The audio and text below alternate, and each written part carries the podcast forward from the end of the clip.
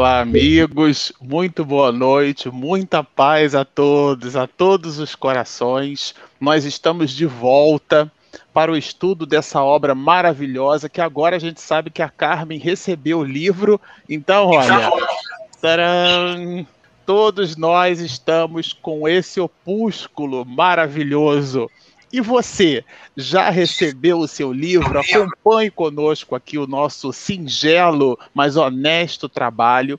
E nós vamos começar a nossa reunião, o nosso bate-papo, o nosso estudo de hoje, buscando sintonizar com o alto. Como aquele que fala é geralmente o primeiro que escuta, na noite de hoje eu vou pedir licença aos companheiros para que nós então possamos fazer a nossa prece de início dos nossos trabalhos buscando a sintonia com o mais alto e dizendo assim: Querido Rabi da Galileia, ó Mestre, nós estamos aqui, tuas ovelhas, buscando, Senhor, as pegadas deixadas pelas tuas sandálias. Nós somos, Senhor, muito frágeis mas a tua presença entre nós nos transmite segurança, nos transmite alegria, nos transmite, Senhor, uma honestidade para seguir em frente. Através de um de teus emissários do alto, nosso querido Miranda, estamos na noite de hoje dispostos para estudar mais um volume, mais um capítulo desta obra magnânima que nos mostra que estamos no rumo do mundo de regeneração. Abençoa, Senhor, a essas famílias que estão conectadas conosco e que as nossas vibrações, Senhor, de estudo, de atenção, reflexão, possa se transformar em lenitivo, a fim de que sejam canalizadas aos hospitais, as regiões aonde, Senhor, nos nosocômios do planeta Terra, irmãos nossos respiram mecanicamente. Dá-nos, Senhor, a tua paz e abençoa esse singelo trabalho. Te solicitamos ainda que permaneças conosco hoje, agora e sempre. Muito obrigado. Bom, meninos, é isso na noite de hoje estamos aqui todos mais do que contentes, alegres. A gente fica sempre muito é, positivamente entusiasmado, não é isso? Quando a gente vai comentar mais um capítulo da obra, né? Mas antes Bom, de começar, eu queria agradecer as web TVs. Ah, eu já ia né? passar a palavra para você. Antes, Regina, de você agradecer as web TVs, é, a gente queria é, registrar aqui é, entre os companheiros que na semana passada nós não tivemos a publicação do nosso conteúdo por um motivo muito singelo, honesto e digno. Nós transmitimos o congresso da Federação Espírita do Estado de Goiás, da nossa querida FEEGO. Esse ano completariam 10 anos, porque durante nove anos ininterruptos nós fizemos o translado do Rio de Janeiro e agora de São Paulo para aquela terra abençoada, a fim de transmitir o congresso daquela entidade federativa, que, aliás, é a entidade federativa no Brasil com a maior quantidade de congressos estaduais. E a Ivana Rask, na pessoa da Ivana Rask, a nossa querida amiga, ela fez, né, que agora assume é, novamente a presidência da Federação Espírita desse órgão federativo nos convidou, perguntou se a gente gostaria, se nós gostaríamos de transmitir, olha isso, o Congresso de Goiás. E é óbvio que a gente disse que sim.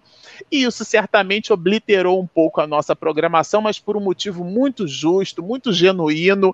Ficam então aqui registradas as nossas escusas e, sobretudo, quando nós tivermos algum, algum tipo de, de é, contraponto nessa direção, a gente vai buscar expedir um comunicado para os companheiros, mas a gente entendeu que, doutrinariamente falando, estava mais do que substituído o evento, né?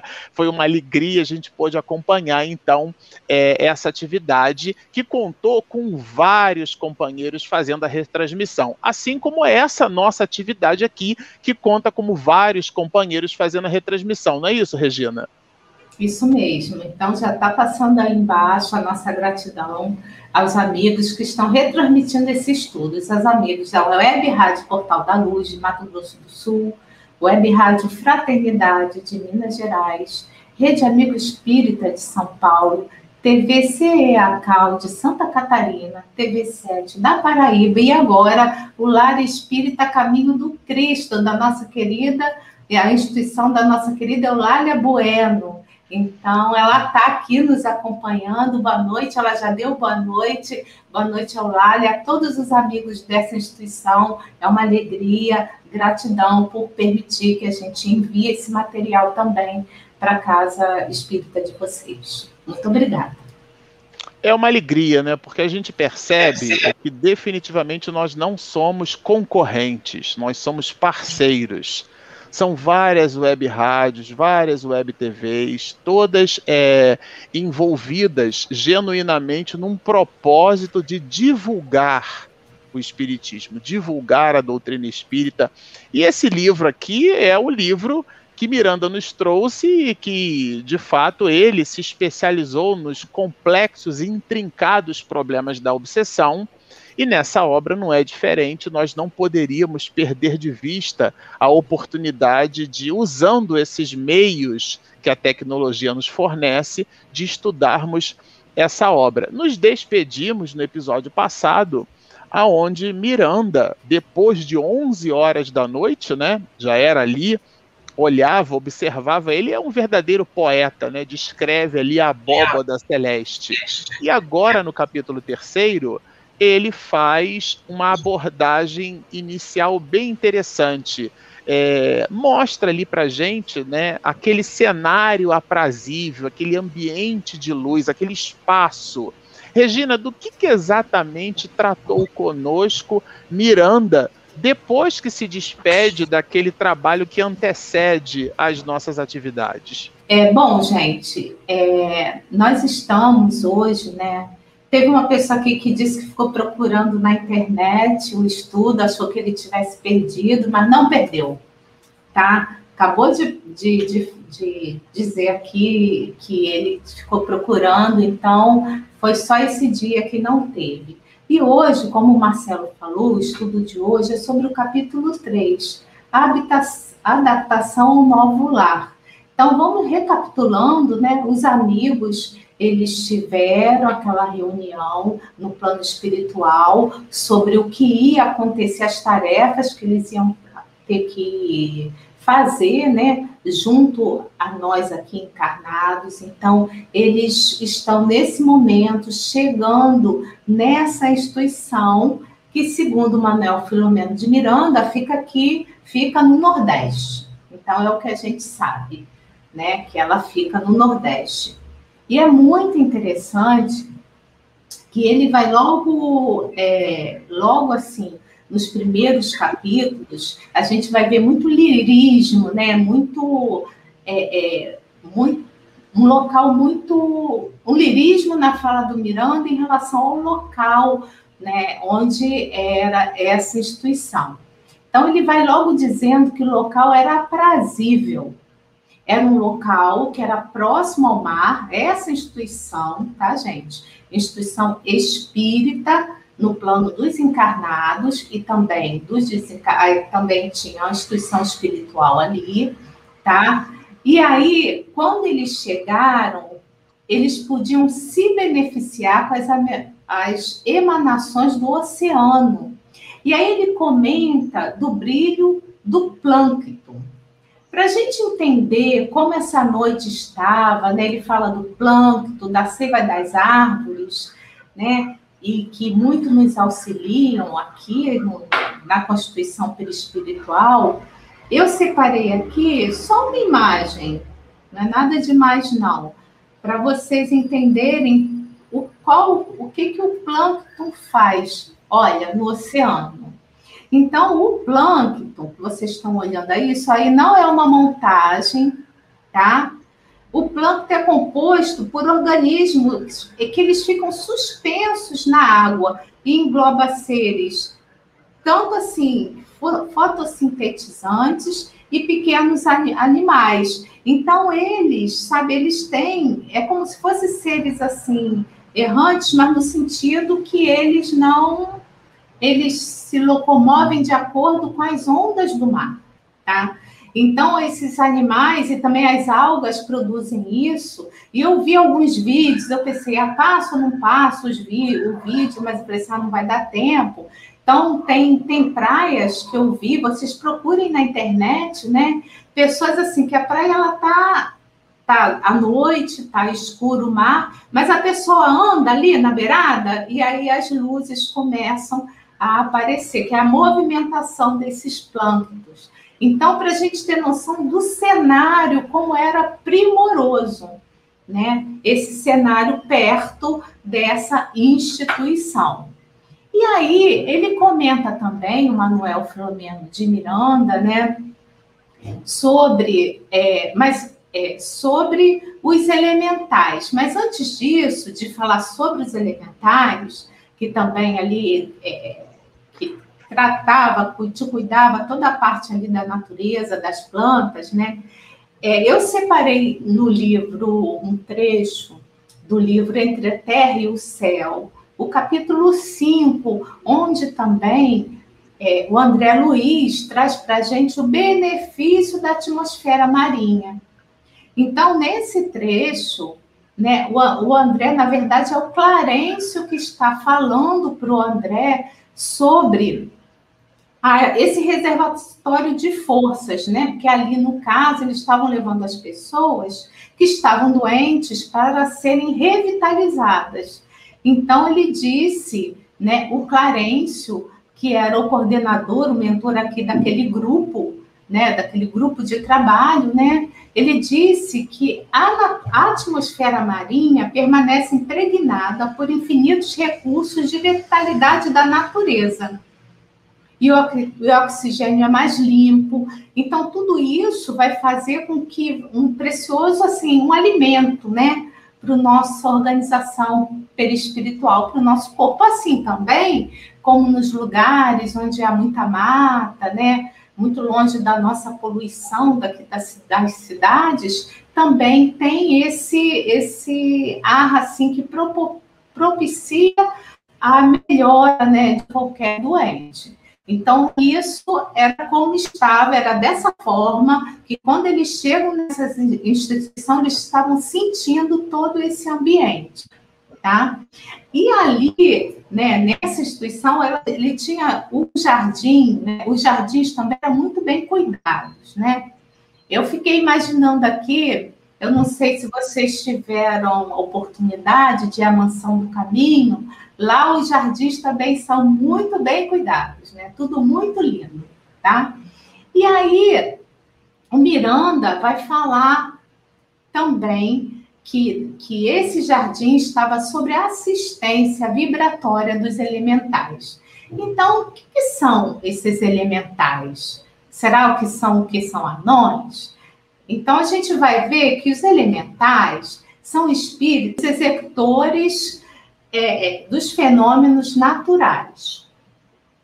Então, eles ainda, eles não chegaram ainda na nossa fase hominal, eles estão no meio do caminho entre o animal e o hominal, tá? Então, são espíritos que cuidam de, de toda a natureza e que por muito tempo, ou algum ainda de nós, ainda chamam eles de duendes, de fada, de gnomos, né? Então, assim, a mitologia mostra que são esses seres, mas a gente sabe que são seres que a gente não consegue, a maioria de nós não consegue visualizar, mas eles estão sempre presentes. Eles estão sempre cuidando dessa atmosfera da natureza, onde espíritos de ordem mais elevada coordena todo esse processo. Eles executam, tá? Isso é importante também que vocês entendam, porque eles ainda são seres que estão em formação. E a gente pode encontrar esses seres em toda a superfície da Terra, nas águas, nas profundidades da crosta, em todo lugar a gente vai encontrar esses elementais, tá? É, na revista Espírita, em março de 860, a gente vai ver Allan Kardec ele traz uma comunicação espontânea de um espírito que, que, que ele assina como, eu não sei se pronuncia aqui, Etane, Etane, que é, seria o gênio das flores. E ele dizia que ele presidia a formação das flores. Esse era o trabalho dele, né? Ele cuidava das flores. E Divaldo também, na revista Allan Kardec, ele fala que alguns deles são, assim, a grande maioria, né, como eu falei, eles são me menos evoluídos, porque ainda não tiveram encarnações na Terra. Então, esses são ele os elementais, tá? A gente vai ver também algumas citações no nosso lar, mas eu vou deixar para que vocês pesquisem por conta do nosso tempo, tá? Enfim, o ambiente era lindo, era tranquilo, e esse ambiente, ele, a, a atmosfera era de muita fraternidade, de muitos cuidados dessa instituição, para a gente ver como que é importante a gente cuidar da instituição que a gente frequenta, né? Porque ali existe todo um ecossistema né, de amigos que cuidam para que o espaço seja preservado e, e, e seja cuidado. E aí nós, eles vão ver também, eles viram todo o ambiente, que a movimentação por lá era muito grande, de todos os trabalhadores, principalmente aqueles que estavam com algumas responsabilidades doutrinárias. E aí ele, ele comenta, o Manuel, que via um edifício separado só para as reuniões mediúnicas. E esse espaço onde eles adentraram, né, onde uma senhora, a Marta, de 60 anos, muito sorridente, muito fraterna, é, recebe esse, esse grupo, né? Então, é, a gente vai ver que nesse espaço eram, atendi, eram realizados os atendimentos fraternos, tanto do pessoal dos encarnados, do, do, do campo físico, tá? quanto os sofredores do plano espiritual. Então, ali havia atendimento dos dois planos, o material e o espiritual. Tá? Então, é muito importante também a gente entender que quando a gente entra numa sala onde, na casa espírita de um modo geral, mas aqui especificamente a gente está falando da sala onde acontece a reunião mediúnica, que a gente precisa olhar aquela sala é, é, como se fosse uma enfermaria. Né? Porque antes da muito antes de acontecer o horário lá da nossa reunião, os amigos espirituais já trataram de todo o ambiente, higienizaram a atmosfera daquele local, já trouxeram os enfermos que poderão possivelmente se comunicar. Então, tem toda uma preparação para aquele ambiente. E às vezes a gente chega assim, meio esbaforido, de qualquer jeito, né? Para participar de uma reunião mediúnica, porque, porque a gente acaba ficando no, no vício mesmo do cotidiano, né? Acaba entrando nessa coisa mais comum. Então, a gente precisa ver que a reunião mediúnica é um tempo sagrado, um tempo sagrado, um local onde o amor vai falar ali mais alto, onde a gente, os médiums é, do plano físico, estão ali, antes de mais nada, para aprender, né? O aprendizado é muito importante, né? Quando a gente tem esse contato com esses espíritos sofredores, para que a gente não faça as mesmas coisas que eles fizeram. Então, acima de tudo, além de servir, a gente está ali para aprender. E esse local era um local muito simples, um local arejado, um local sem muitos adornos, e a gente vai ver também no livro que existiu o Pentateuco, os cinco livros da codificação ali à mesa. Então, é mais ou menos assim que era esse local, né, nesse primeiro momento do livro, onde eles foram visitar, né, onde, a instituição que eles iriam ficar, né, por algum período de tempo, por um espaço de tempo, enquanto a tarefa dele durasse.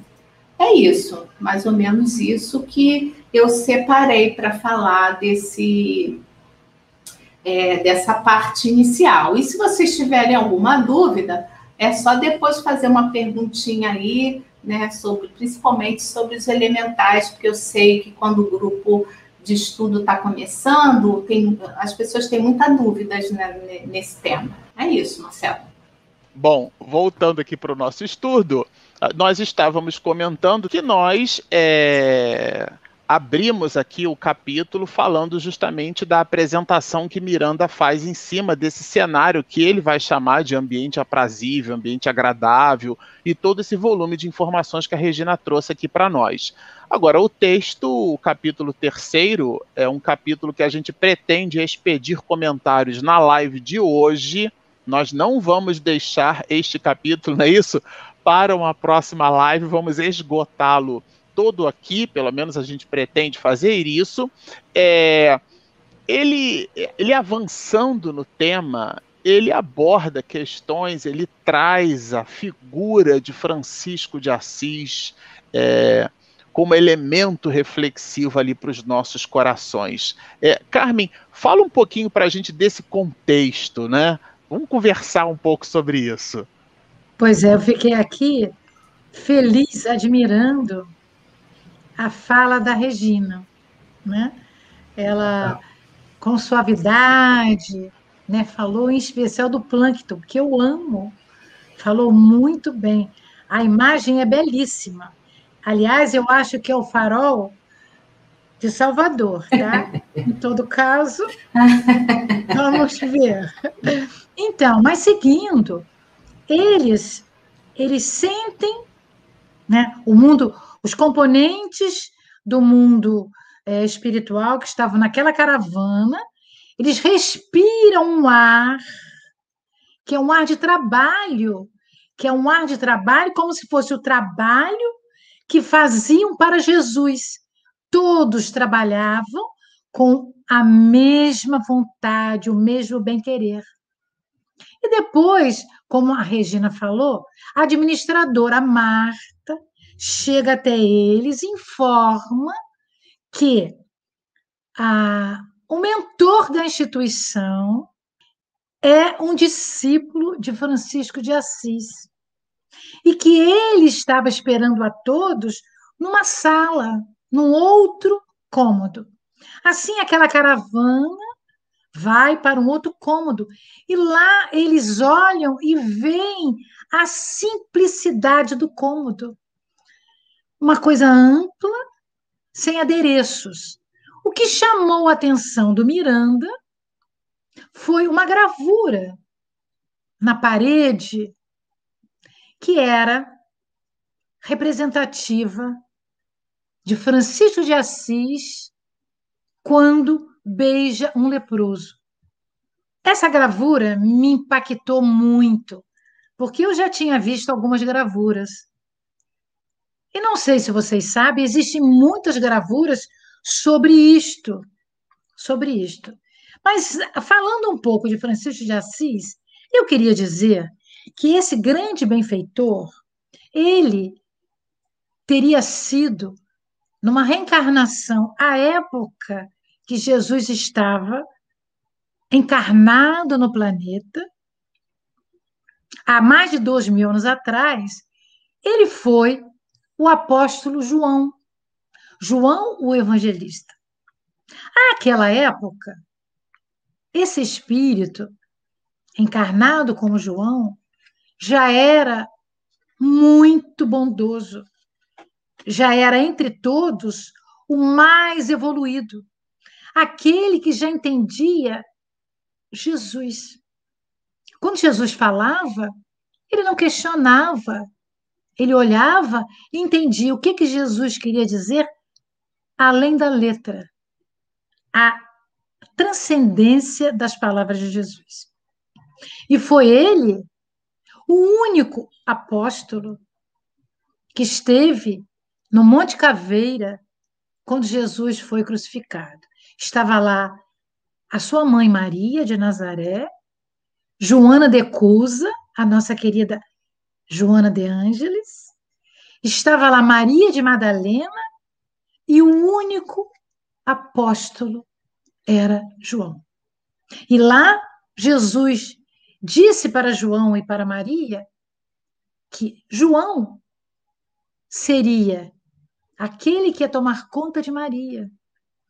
A mãe de Jesus, Jesus entregou a que João, um garoto de 18 anos, pudesse tomar conta da sua mãe, dizendo: Mulher, eis aí o teu filho, passando para nós a maternidade de Maria para todos nós, os componentes da Terra. Mas esse espírito reencarna depois, no século XII, em Assis, na Úmbria, em 1181. E desencarna aos 45 anos, em 1226, em Assis. Foi um jovem impetuoso nos primeiros momentos, depois ele teve, em muitos momentos da sua vida, a visão, a visão do mundo espiritual superior. E se tornou um amigo dos pobres, dos deprimidos, em especial dos, dos desvalidos de tudo que era que eram os leprosos naquela época. Então, quando nós va vamos olhar e pensar nessa gravura, nós podemos dizer que a literatura mostra que no ano de 1206 estava Francisco caminhando com o seu cavalo por aqueles lugares lindos de Assis. Quem puder, vá, porque ainda hoje tem a psicosfera do nosso querido Francisco de Assis e da Clara de Assis. E, de repente, Francisco vê um leproso. Aquele leproso, aquele leproso que algumas vezes o repugnava pelas suas feridas, pelo seu odor, pelas suas roupas, mas tomado de uma vibração superioríssima. Ele apiou do cavalo, se dirigindo ao leproso, pegou o dinheiro do seu bolso, deu nas mãos sangrentas do leproso, mas teve uma humanidade imensa. E aí ele beijou o leproso. Os livros, a literatura, narra para nós que este momento foi o momento, um dos momentos grandes de ascensão espiritual de Francisco, porque ele entendeu que a pessoa não precisa dos bens materiais como dinheiro, a pessoa precisa de carinho, de amor. E alguns biógrafos ainda dizem que naquela hora Francisco se viu leproso. Ele viu em si que ele ainda não colocava para fora as suas dificuldades. E alguns dizem que todos nós, aspas, sem ofender a ninguém, somos um pouco leprosos, que trazemos do nosso passado, dentro de nós, as nossas angústias, os nossos erros, as nossas ofensas, raiva, ciúme, e de alguma maneira escondemos de todos, inclusive de nós mesmos. Então eu fico imaginando qual seria a gravura nesta sala linda que o nosso querido Miranda nos oferece, dizendo que não tinha nada, só tinha esta figura. E aí, o irmão Gracindo, que era justamente aquele que recebia todos com afabilidade e doçura, explicou que a instituição tinha a orientação do pobrezinho de Assis, desde a sua fundação, porque um mentor, ou melhor, o mentor participou daquele tempo com Francisco de Assis. E o Francisco de Assis, nós sabemos que fundou a classe dos franciscanos. É muito bom nós sabemos disso, porque mais tarde nasce João Rus, que teria sido uma reencarnação de Allan Kardec na Tchecoslováquia, e foi um franciscano, e foi lá, inclusive, que o nosso querido Allan Kardec aprendeu as epístolas paulinas com João Rossi, o precursor da beleza, da beleza do nosso codificador Allan Kardec. Seguindo, ele vai falar que existem preocupações do grupo com relação a todo o sistema pandêmico que estava acontecendo. Inclusive, relatando o Miranda que a, uma pandemia antiga, do princípio do, do século XX, teria durado dois anos. A gripe espanhola, e que teria, a literatura mostra, morto, matado de 50 a 100 mil pessoas. Milhões de pessoas. Muito mais do que nós temos essa pandemia. Nós já comentamos isso lá atrás, porque o nosso amado Eurípides Passanufo, que também é um dos espíritos que colaboram nesta equipe, teria padecido da gripe espanhola foi uma gripe que durou de 1918 a 1919, dois anos. Eles estavam apreensivos, achando que talvez essa pandemia pudesse durar um pouco mais que dois anos. E nós estamos vendo mais ou menos isso. E o, o irmão Gracindo, então, nos convida a entender mais um pouco do Francisco Spinelli, que também foi motivo da nossa fala do grupo em uma live atrás, nos avisando que ele, que trabalhou no Rio Grande do Sul, no princípio do século XIX, aliás, 20, desculpe, ele, naquelas terras gaúchas, ele deixou o seu marco, e que seria a primeira vez que ele estaria no Nordeste ajudando no sentido da doutrina dos espíritos. Mas eu queria aqui fazer um, um parênteses para colaborar, dizendo que no dia 20 de fevereiro de 2021, a Federação Espírita do Rio Grande do Sul, a FERGS, completou 100 anos. E lá, o Spinelli teve uma grande colaboração. Durante alguns anos, que ele foi até presidente da FERGS. E nós tivemos uma live maravilhosa do nosso querido Divaldo Franco, que fez a abertura justamente do dia 20, falando sobre Spinelli, traduzindo este homem como um homem culto, como um homem suave, belo, trabalhador das hostes espíritas. Então, amigos queridos, nós vamos encontrar neste capítulo 3 uma, uma leveza do ponto de vista espiritual, relacionando seres, espíritos que nas terras do planeta Terra puderam deixar o seu suor para a sorte de nós, estamos agora no século XXI falando de Espiritismo.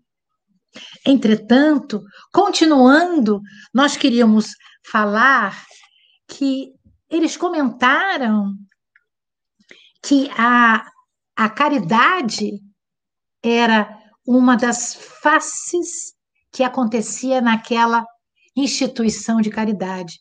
Nós vamos encontrar que os espíritos nos mostraram, inclusive o relato do nosso querido é, é, Miranda, nos diz que a instituição tinha várias é, oportunidades de dar o trabalho.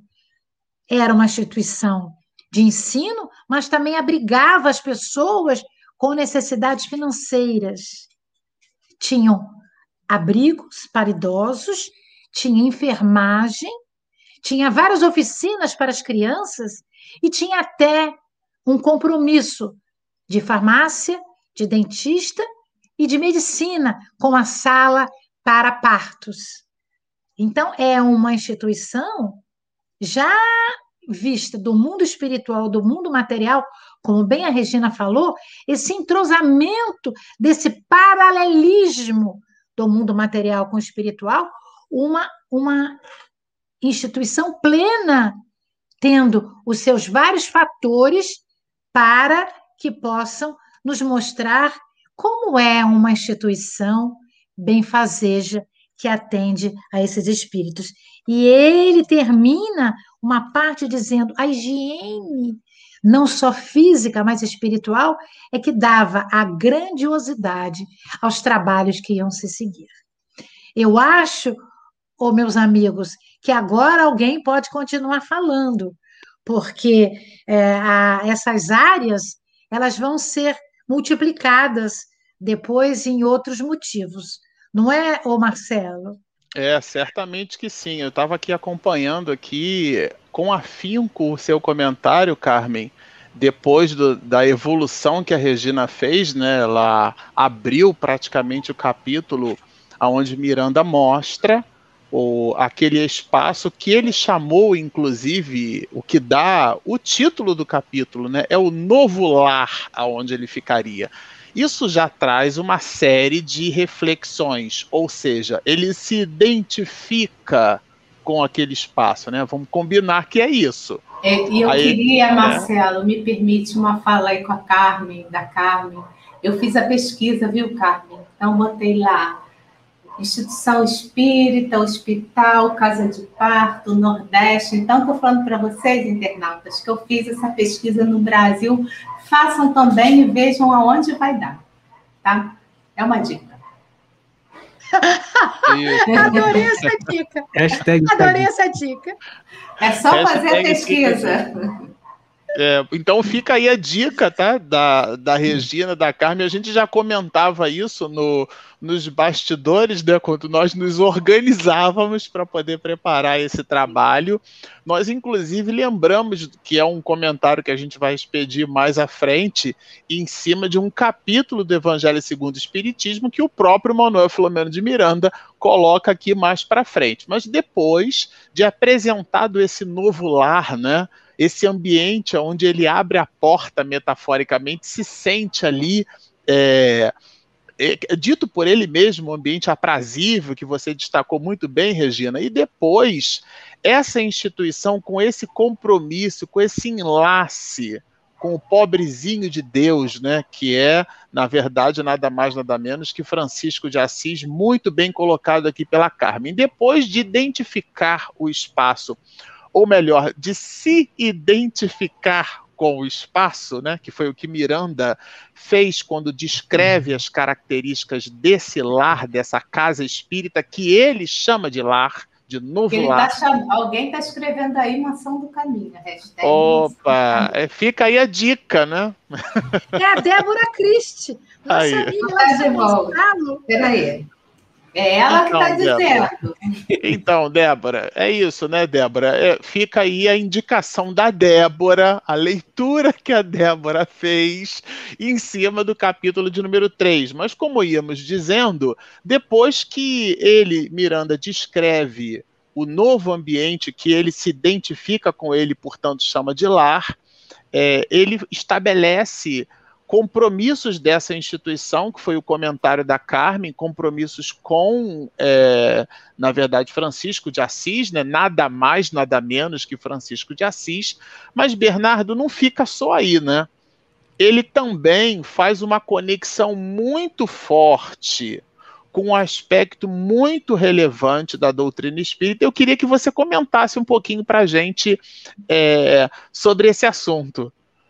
É, exatamente. Aqui, aí, dando um prosseguimento, né, ele fala é, desse local maravilhoso e do setor doutrinário, que é fiel aos princípios é, do Evangelho, a codificação kardeciana, que estava em pleno funcionamento, né? Então, assim, que nos surpreendeu de forma satisfatoriamente.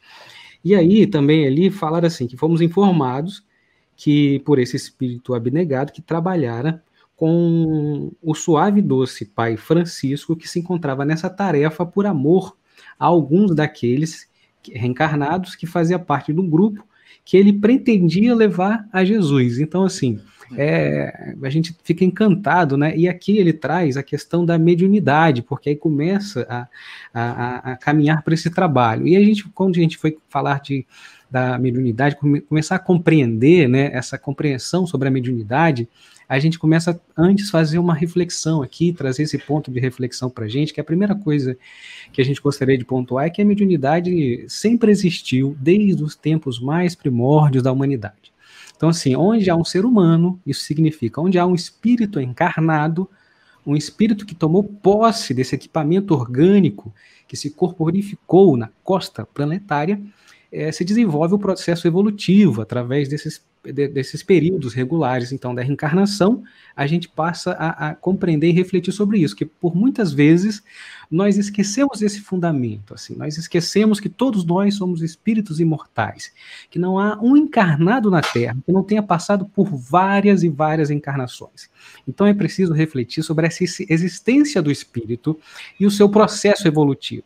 E o fato de estarmos encarnados nesse momento da transição planetária e que temos ali a caridade do esquecimento por parte da nossa memória, é, não faz da gente um espírito novo. O que quer dizer que a gente, desde muito tempo, temos o fenômeno mediúnico como algo inerente à nossa vida. Então, assim, a mediunidade, desde quando o homem surgiu à Terra, tem sido um canal pelo qual os espíritos, sobre a égide de Jesus, vêm compreendendo o processo material, intelectual e espiritual da humanidade. Então, portanto, ser médio, né, e possuir essa faculdade que permite o intercâmbio é, com os espíritos é inerente a todas as criaturas humanas, independente da sua condição moral. E estamos aqui fazendo estudo dessa obra, à luz da doutrina espírita, bem como disse aqui também no livro, né, que essa coisa da, ah, estamos aqui, é, ficamos muito satisfeitos por causa dessa, por causa que estão ali sobre, é, com a base da codificação kardeciana, então a gente traz essa reflexão, o que, que acontece após a codificação de Kardec, quando ele sistematizou e explicou para a gente toda essa estruturação e todo esse conhecimento a respeito do fenômeno mediúnico. Né? Então, esse auxílio lógico, com o auxílio dos espíritos superiores, ele, ele, ele explica e sintetiza, explicou de uma maneira assim magistral. A gente estava até comentando antes de começar a live, né? O livro dos espíritos, é, é, o livro dos médios, né? É um tratado sobre a mediunidade que traz uma visão mais madura, direcionada, sem simbologia. Então, assim, se você ler do primeiro da primeira página até a última página, o livro dos médiuns, você vai ali é, compreender e ter uma divisão assim clara do que a gente de um caminho, de um roteiro a gente a, a, seguir. Tanto é que, trazendo o evangelho sobre o Espiritismo, no item 9, nós temos aqui, ó, para conhecer as coisas do mundo visível e descobrir os segredos da natureza material, Deus concedeu ao homem, à vista corpórea, os sentidos e instrumentos especiais, como o telescópio, para mergulhar e olhar nas profundezas do espaço. Com o microscópio, ele descobriu o mundo das infinidades dos pequenos. Então, assim, e para penetrar no mundo invisível, Deus lhe, Deus lhe deu a mediunidade. Então, assim, após esse caminho que Kardec nos apresenta, a gente pergunta: e agora, então, o que fazer com essa mediunidade? O que, que a gente pode, qual, como deve ser o exercício dessa mediunidade na sociedade, nesse momento em que nós estamos vivendo, né? Então, agora está explicado de forma clara. É, eu sei que é um fenômeno natural, eu sei que a mediunidade faz parte da vida, é um atributo do espírito. Como eu devo empregá-la?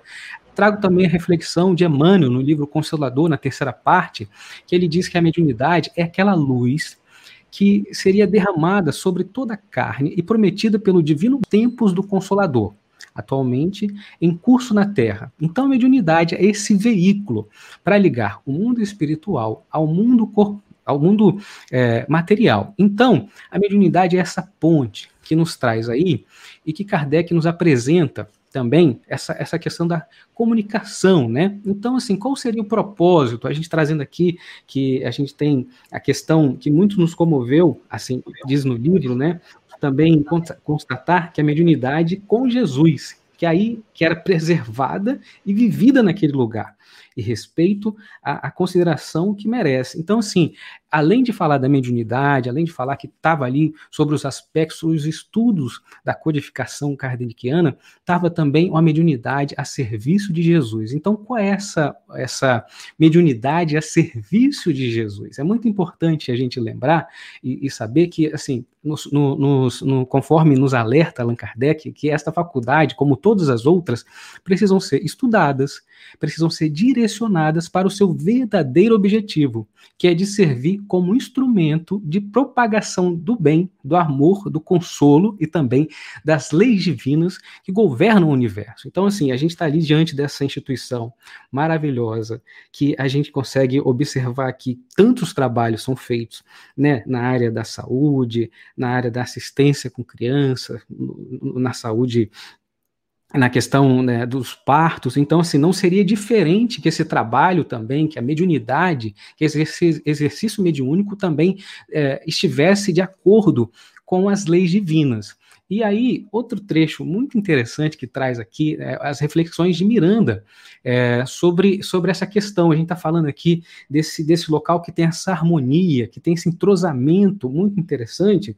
Ele traz que, assim, a, a, uma das reflexões que ele traz é que, assim, a gente pode observar que ali estávamos diante de um mundo vibrante, com movimentos e recursos poderosos. No entanto, passavam-se despercebidos das pessoas que residiam e se encontravam nos diversos setores em plena atividade. Seriam, aí ele faz um questionamento para a gente poder trazer a reflexão para a gente. Seriam dois mundos em perfeita sintonia ou apenas um mundo em duas especialidades de percepção. Então a gente está falando aqui de mediunidade, desse intercâmbio entre os dois mundos, e ele fala que com o avançar dos estudos, ele fala que com o avançar é, quando a ciência avançar, a gente vai poder observar, então, a gente trazer esse questionamento, né? Que se, se a gente está ali, se são dois mundos separados trabalhando, ou se a nossa percepção sobre o mundo espiritual, como ainda não está ampliada, a gente não consegue perceber que é como se é uma coisa só, né?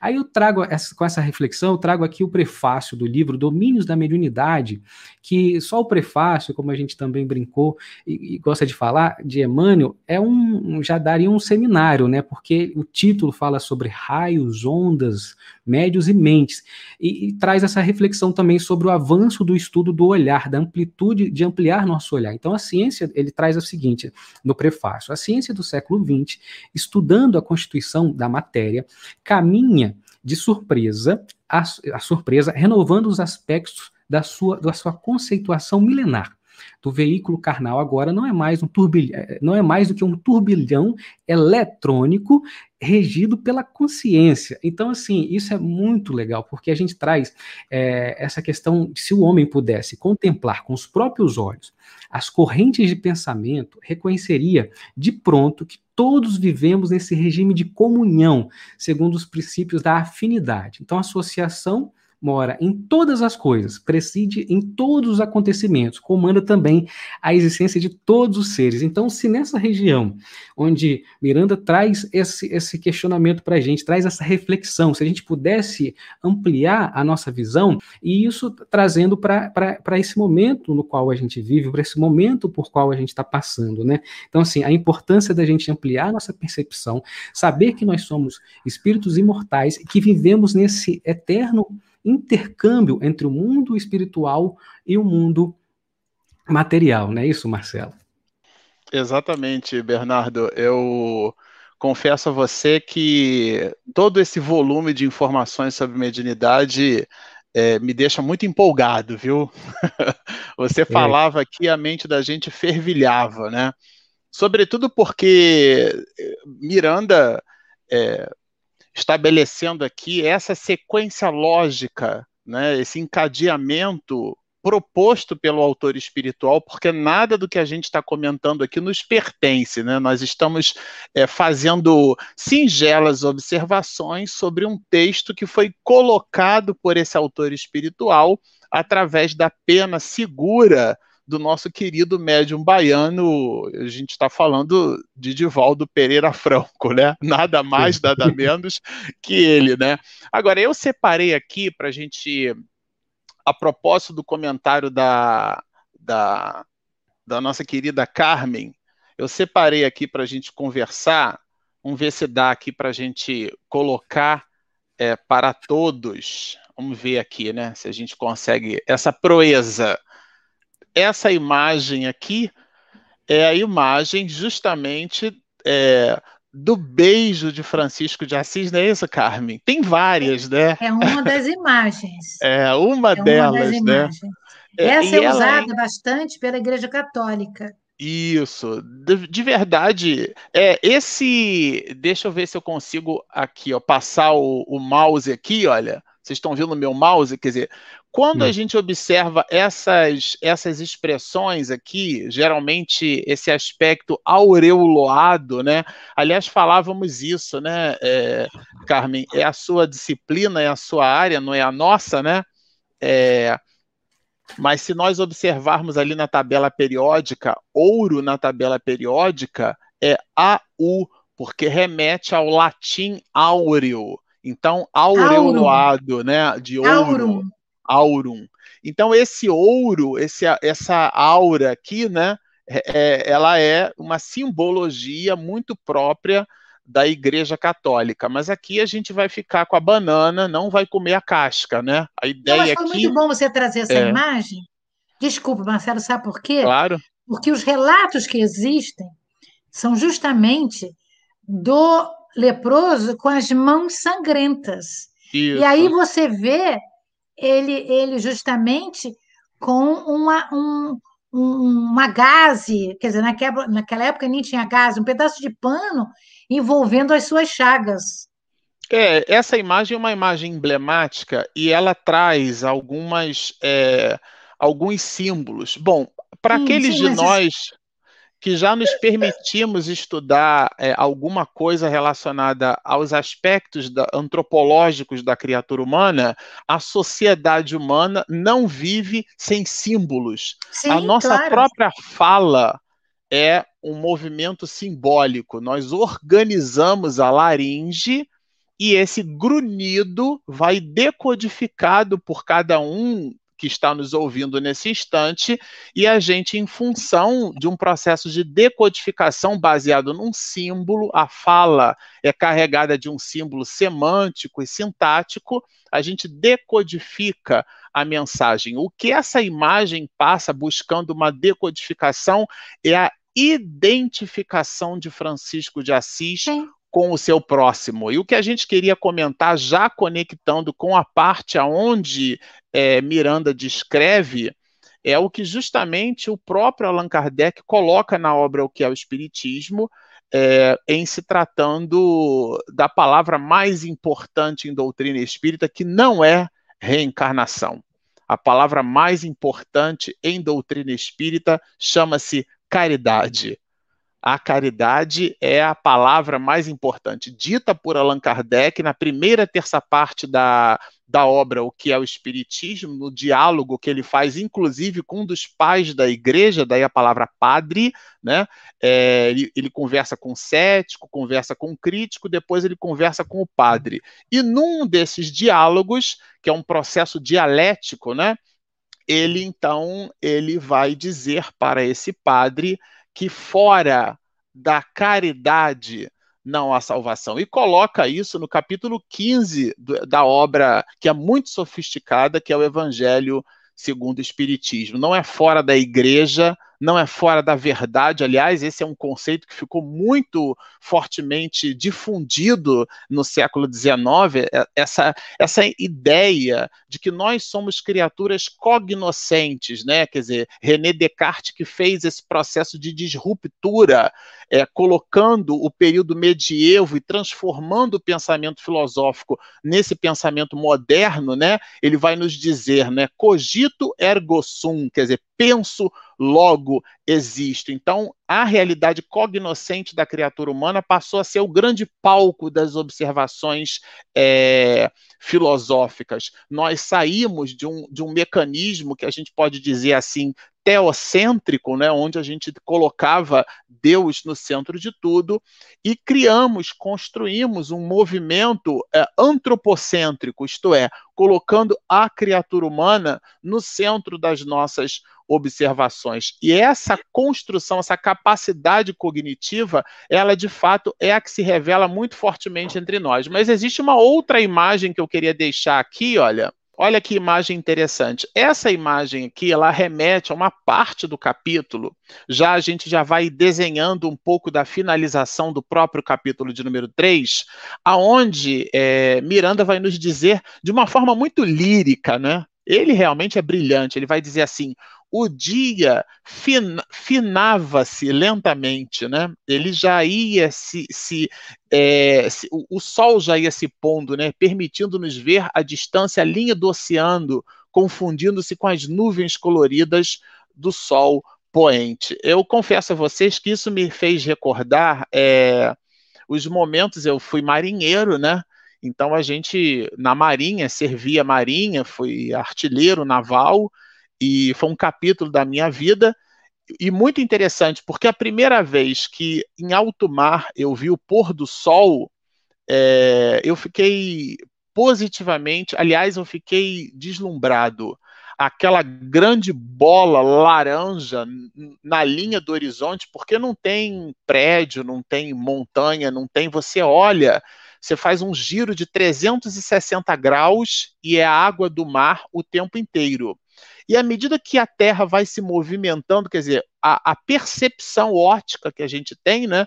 A Terra vai se movimentando e o Sol, quando ele tangencia a linha do horizonte, aparece aquele rastro alaranjado.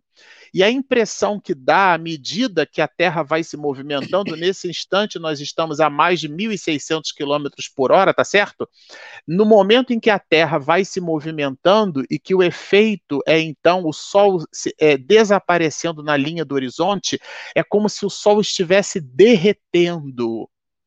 E aquele movimento é, que a natureza, aquele banho de luz que a natureza nos dá, eu me lembro, eu tinha de 18 para 19 anos de idade, a primeira vez que eu vi isso, eu servia num, num navio da Segunda Guerra Mundial, né, da classe na Marinha, a gente chamava de classe Mike Delta, que é Marcílio Dias, era um, um navio chamado, era um Delta 26, um destroyer, né, um navio comprado da Força Naval Americana, era um contra-torpedeiro, e estava na torreta de polpa, quer dizer, na parte de trás do navio, e observava aquela cena, a primeira vez que eu observei aquela cena, e eu comecei a chorar. Com 18 para 19 anos de idade, eu vi aquela cena ali, é, aquilo me inundou de um jeito, e os meus companheiros de artilharia, né? É quase um estivador, um artilheiro naval, tá certo?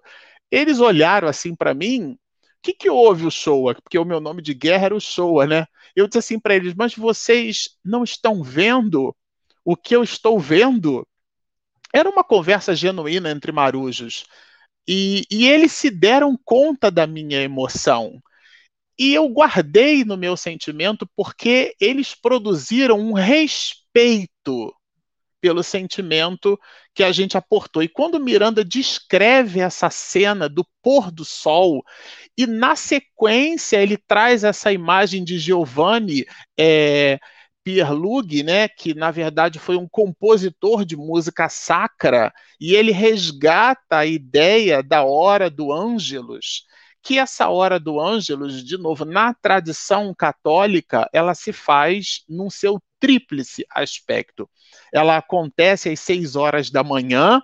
É, eu não sou de formação católica, né? Então, espírito endividado, minha avó Maria diz assim: esse aí Deus marcou. Foi o que aconteceu com a gente. Então eu já nasci numa família espírita. Mamãe fazia palestra comigo na barriga, não era nem no colo. Depois passou a ser no colo.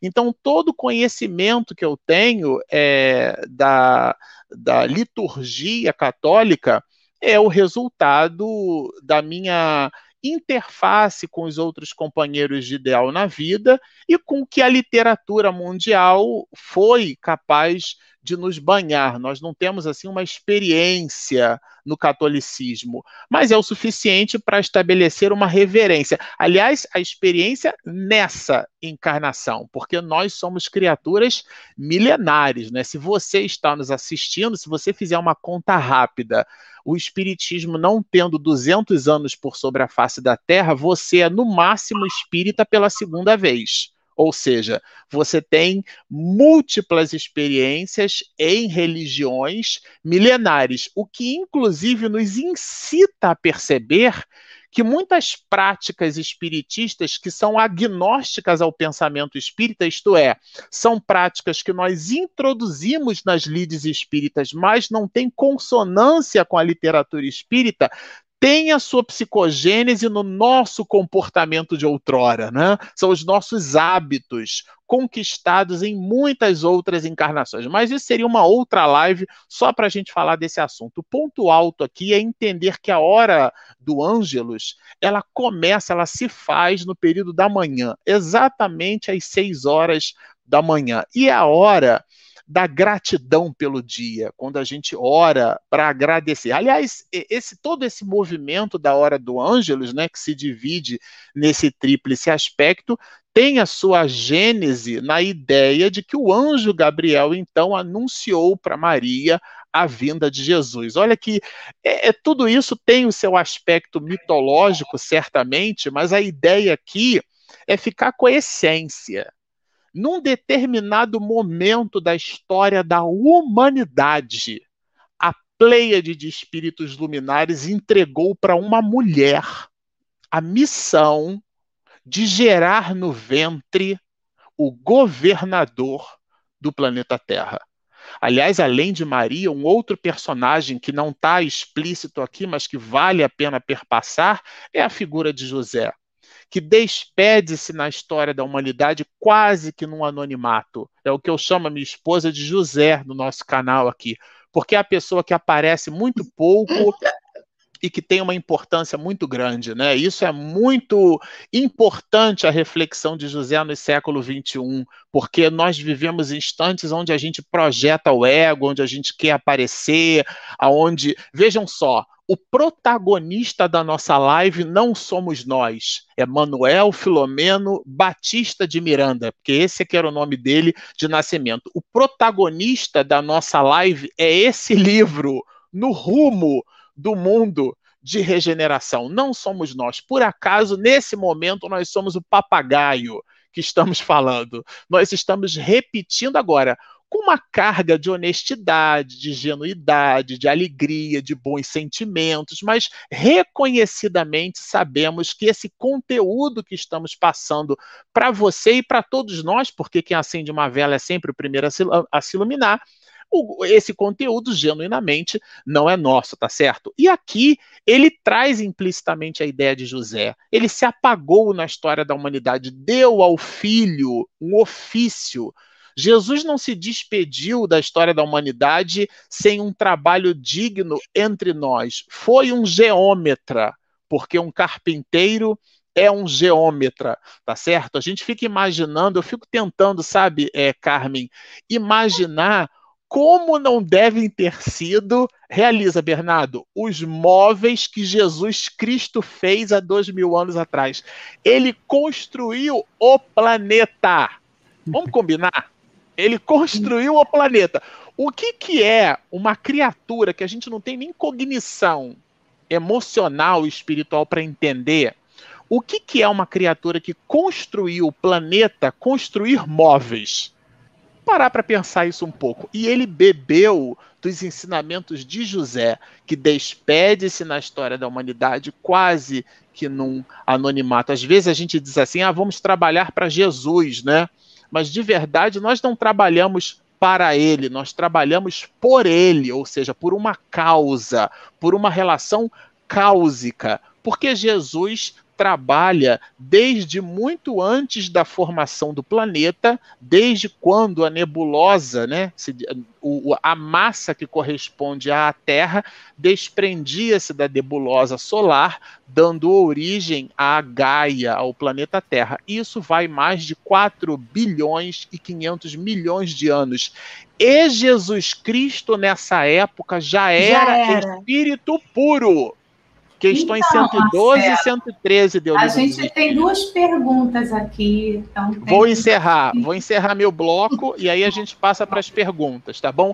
Internautas, eu vou pedir a vocês para segurar três minutos para eu concluir o enunciado de Miranda, porque senão, quando eu me desdobrar pelo sono, Mas, ele vai puxar um a minha orelha.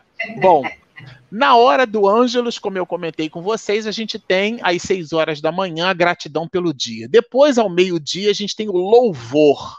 Aliás, orar é abrir a boca da alma, tá certo? E às 18 horas, muito conhecido por todos nós, é esse movimento genuíno da alma, que é um movimento de gratidão, é agradecer, é a reverência. E essa hora é a hora em que três quartas partes de nós, porque existem outras crenças religiosas no, no orbe terrestre, sintonizamos com as energias benfazejas da mãe de todos nós. E Miranda faz questão de colocar isso no livro e a gente não podia deixar passar despercebido. E ele também coloca o momento em que Francisco Spinelli lê uma passagem do Evangelho segundo o Espiritismo, que a gente não vai comentar na integralidade, porque senão as duas perguntas dos internautas não conseguirão ser respondidas. Mas eu preciso dizer para vocês que trata-se nada mais, nada menos que o capítulo 6 do Evangelho segundo o Espiritismo, mais especificamente o seu item de número 2, aonde o próprio espírito, o próprio Spinelli, vai falar que as misérias humanas são o resultado da nossa própria insensatez. Traz para nós reflexões profundas. Super recomendamos que vocês visitem, revisitem este capítulo e façam assim uma reflexão. São aqueles textos que a gente lê fecha a página e fica meditando para poder degustar o conteúdo que está ali presente. Bom, Regina, eu entrego para você para a gente então seguir com as perguntas dos internautas. Ele pergunta o seguinte: Miranda diz que no local era exercida a mediunidade. Considerando que a mediunidade é inerente a uma disposição orgânica, como se exerce a mediunidade somente entre os desencarnados?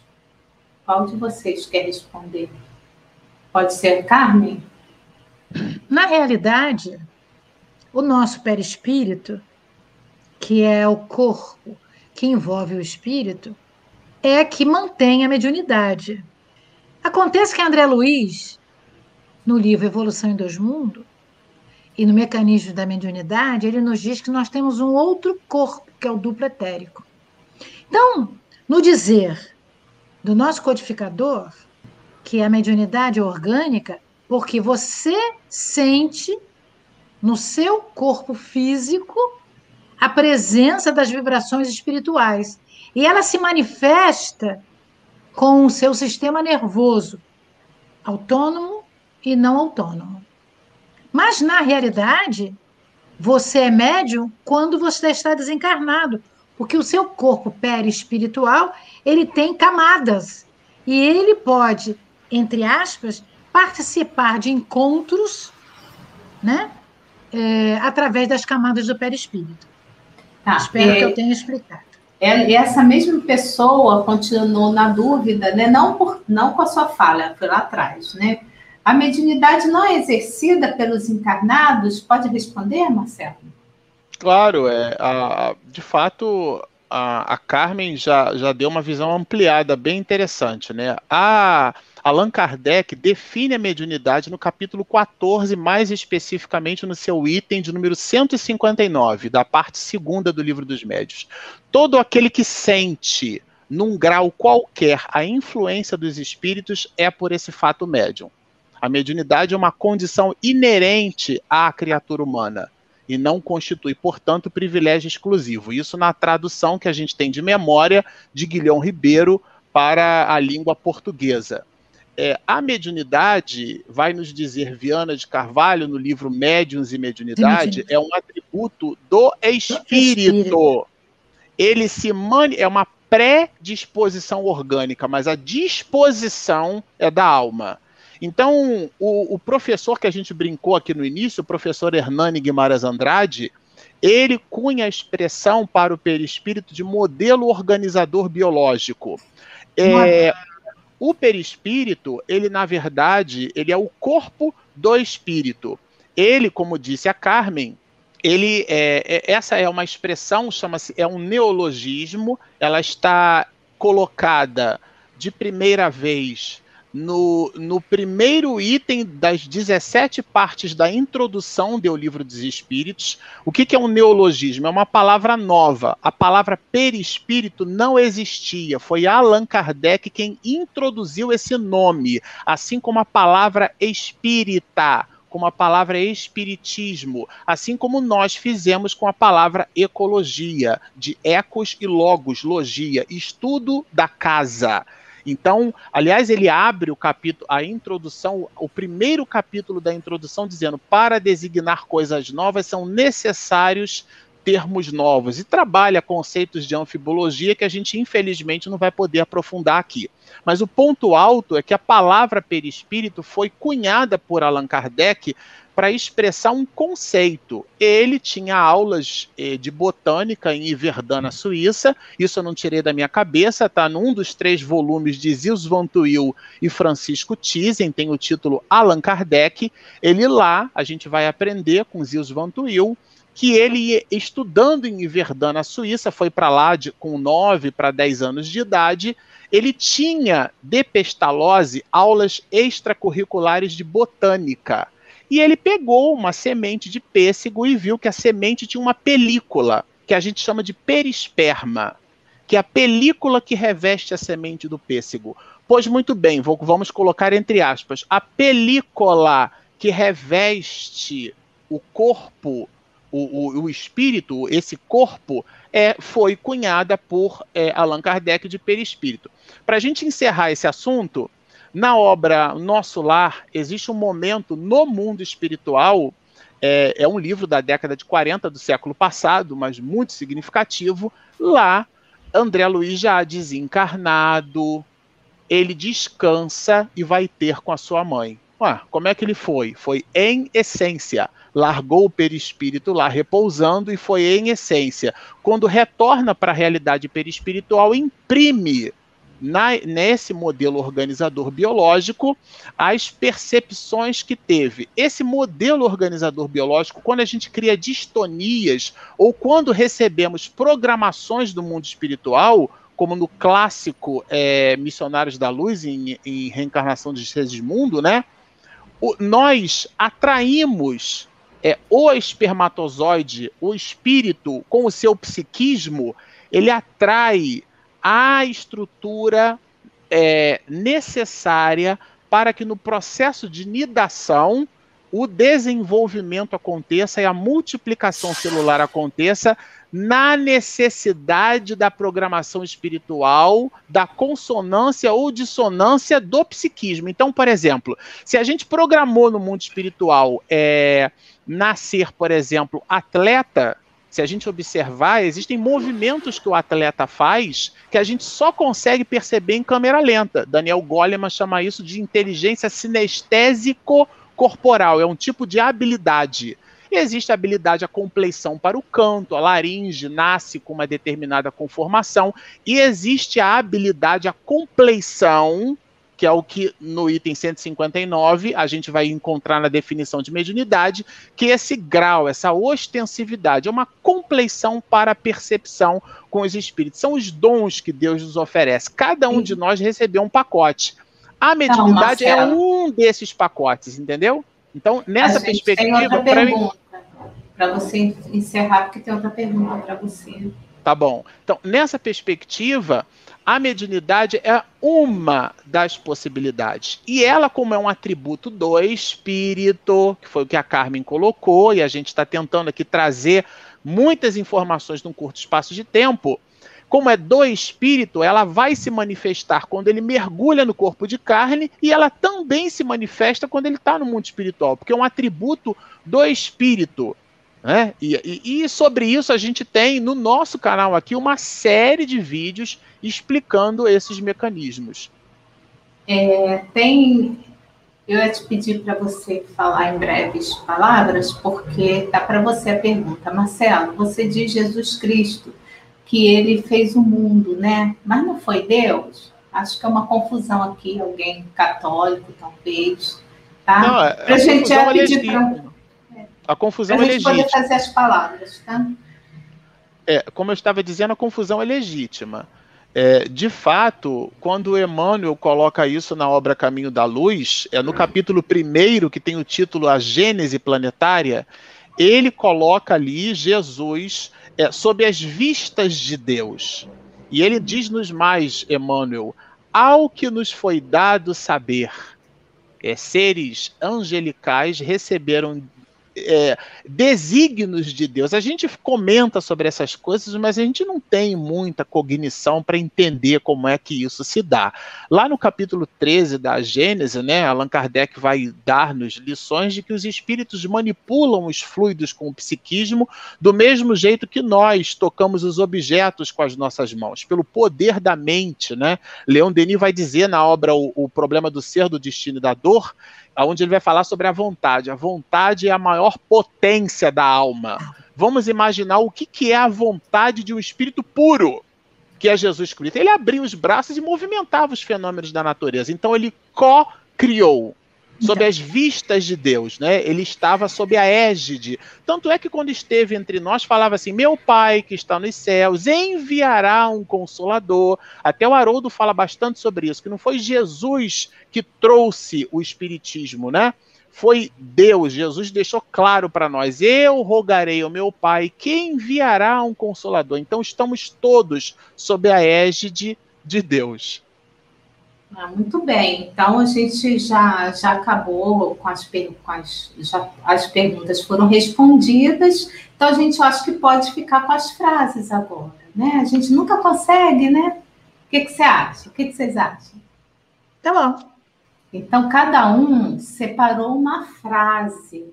A gente tenta toda semana, mas nunca dá tempo, viu, gente? O pessoal que está falando assim, ah, deixa ele falar, Marcelo falar, mas a gente tem tempo. Então, a gente ficou de cada um separar uma frase. A Regina é o deus Cronos do Isso, nosso já da nossa live. É. é a deusa Cronos, deusa. Então, alguém tem que fazer a gerência, né?